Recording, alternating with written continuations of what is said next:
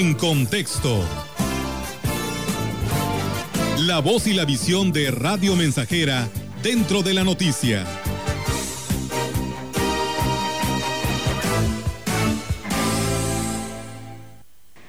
Al acercarse el final de este año 2020 es momento para reflexionar sobre lo que el futuro nos traerá.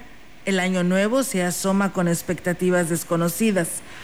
Cuando se inició el 2020, como muchos atrás, las uvas ingeridas, la lista de propósitos, los buenos deseos y en general la alegría por contemplar la llegada de un nuevo año prevaleció como siempre. Hoy es distinto, pero quienes tenemos la fortuna de llegar a este momento, es hora de agradecer porque sorteamos un año difícil, un año negro si se nos permite el calificativo, un año en el que se conjuntaron muchas desgracias, especialmente para nuestro país, una pandemia que cegó muchas vidas, una criminalidad rapante y una economía en crisis, aunque las autoridades federales digan lo contrario. Miles de ciudadanos padecen por haber perdido su trabajo. Las empresas se han visto obligadas a reducir su personal para evitar la quiebra. Sin embargo, hay que reconocer que otras tantas han hecho esfuerzos enormes para conservar intacta su plantilla laboral.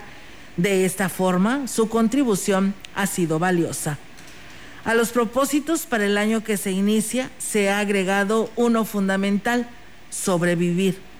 A pesar de la luz de esperanza que ha traído la elaboración de vacunas para prevenir el COVID-19, el flagelo que enfrentamos está lejos de terminar se ha dicho una y otra vez y de la misma manera se ha pedido a la población que se resguarde y que observen las medidas de higiene, sana distancia y aislamiento necesarias para protegernos y proteger a los nuestros. Pero a la imperiosa necesidad de cumplir con los protocolos de salud se impone lo no menos imperiosa tarea de buscar el sustento. ¿Cómo hacerlo en una economía en recesión si fuentes de empleo, ahí está la incógnita.